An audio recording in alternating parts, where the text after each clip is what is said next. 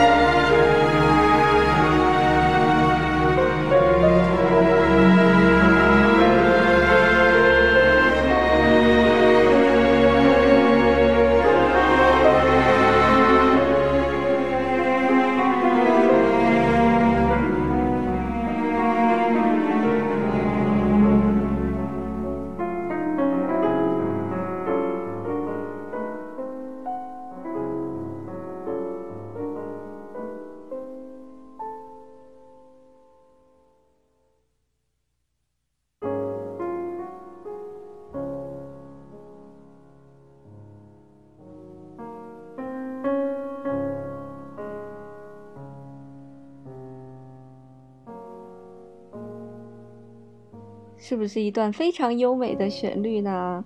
那这一段音乐呢，其实是呃引用在一部电视剧当中啊。这部电视剧叫做《似曾相识》，很老的一部电视剧了，大概是八一九八零年左右的电视剧啊，就是我们还没有出生时候的电视剧啊，一部电影。那这这个旋律呢，其实是拉赫玛尼诺夫创作的，那他是根据帕格尼尼，就是那个。噔噔噔噔噔噔噔噔噔噔噔，都给大家放，就帕格尼尼主题狂想曲。的这个那个狂想曲的一部分进行的第十八段变奏。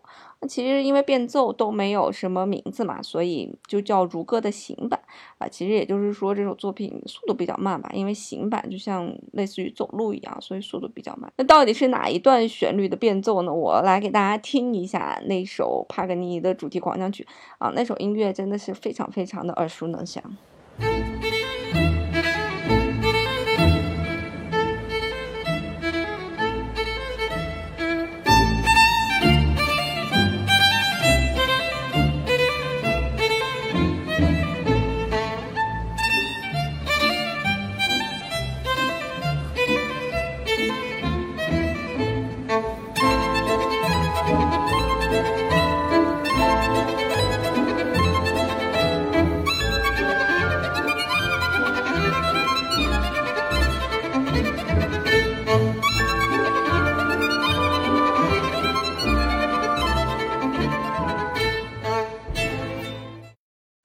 我打百分之百的保票。如果你是古典音乐稍微喜欢一点的入门爱好者，都一定听过这首作品啊。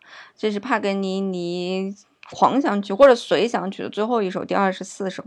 那演奏这首作品的这个演奏家呢，是一个德国的，就是挺帅的一个帅哥啊，叫做 David Garrett。大卫加勒特，大家如果感兴趣，可以去看一看视频。我个人觉得还蛮养眼的。那整个的 这首作品，我们刚才听到那个版本是他和管弦乐队合奏的一个版本，所以音响效果会更丰富一点。但其实帕格尼尼本身的版本就是一个小提琴的版本。呃，小提琴其实是一个非常非常难拉的一个乐器。我现在在学小提琴，我学了大概现在是两个月的时间。啊，真的是下了苦功夫去练，但是有的时候那个呃拉弦碰出来的声音还是会有一些杂音和噪音，有一点错句的感觉。所以其实小提琴非常难练啊。所以如果小提琴能够拉到像我们刚才听到那个水平，基本上没有一个五年到十年的功力，我觉得很难到快速演奏的时候有这样一个音质的效果。因为这种乐器啊，像弦乐器、管乐器都要讲究一个音质的嘛。那我们大多数人是可以拉下来这个乐曲，但是不能保证它的音质啊。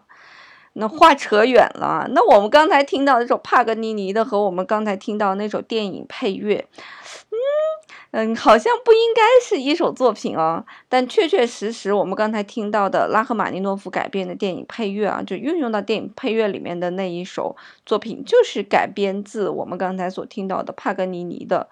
这首乐曲，那它是怎么改编的呢？其实它非常巧妙的把里面的音符进行了一个倒写。那什么意思呢？它这个倒写呢，不是我们原先说的，比方说人家写哆来咪，他就哆来咪发嗦，他就写嗦发咪来哆，不是这样子。它是根据这个图形来的。比方说这个五线谱，它是按照音符的高低去排列的嘛。那比方说哆来咪发嗦，它就应该是越来越高，越来越高才对，对吧？那他如果要写呢，他会就写刀西拉骚法啊，他会把它进行这样一个，嗯，如果你把它看成一个镜子的话，或者说你把这两行乐谱中间折一下，它能够完全的重合，所以它就属于这种颠倒的。所以如果你的音乐写的是咪发骚发咪，那就是低高高低低，那它就会写成咪来哆来咪，它都是。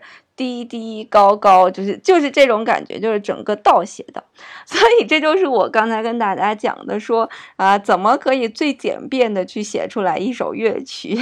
方法就在这里，你可以找一首你自己喜欢的乐谱，然后呢，根据我刚才所说的方法，人家往高里写，你就往低里写。然后可能还是需要找一个，其实这样就已经写成一首乐曲了。那写成一首乐曲之后呢，你可能会要找一个熟悉音乐的朋友帮你演奏一下，进行一些适度的调整。比方说有一些升降记号呀，比方说有一些音进行一些调整啊，就变成属于你自己的乐曲了。那我们先来听一听它的这个，呃。高低就是我们所说的这种镜像的翻转啊，它是怎么样去实现的？那我们一会儿听到的这个小提琴的旋律呢，就是我们原本的帕格尼尼的旋律；我们听到的钢琴的旋律呢，就是拉赫玛尼诺夫根据小提琴的旋律做了一个镜像倒置所写出来的旋律。我们来听一下镜像颠倒后的效果。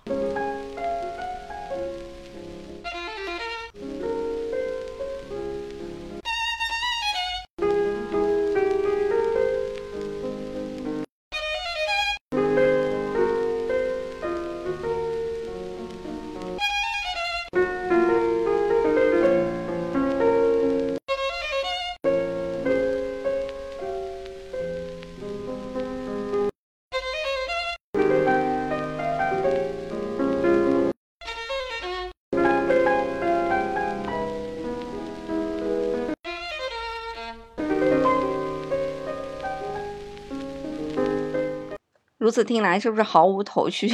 就是大家可能需要，嗯，看着乐谱，你才能够感受到它是怎么玩的啊。就还是我刚才给大家描述的是一样的，所以从听感上面，你根本没办法发觉它是成镜像的一个写作的方式。当然，它也不是纯镜像，比方说我们刚才说哆来咪来哆这种高高低低这种写法，它就。不，它的镜像写法就不是刀西拉西刀，不是这种低低高高这种纯镜像的写作方式。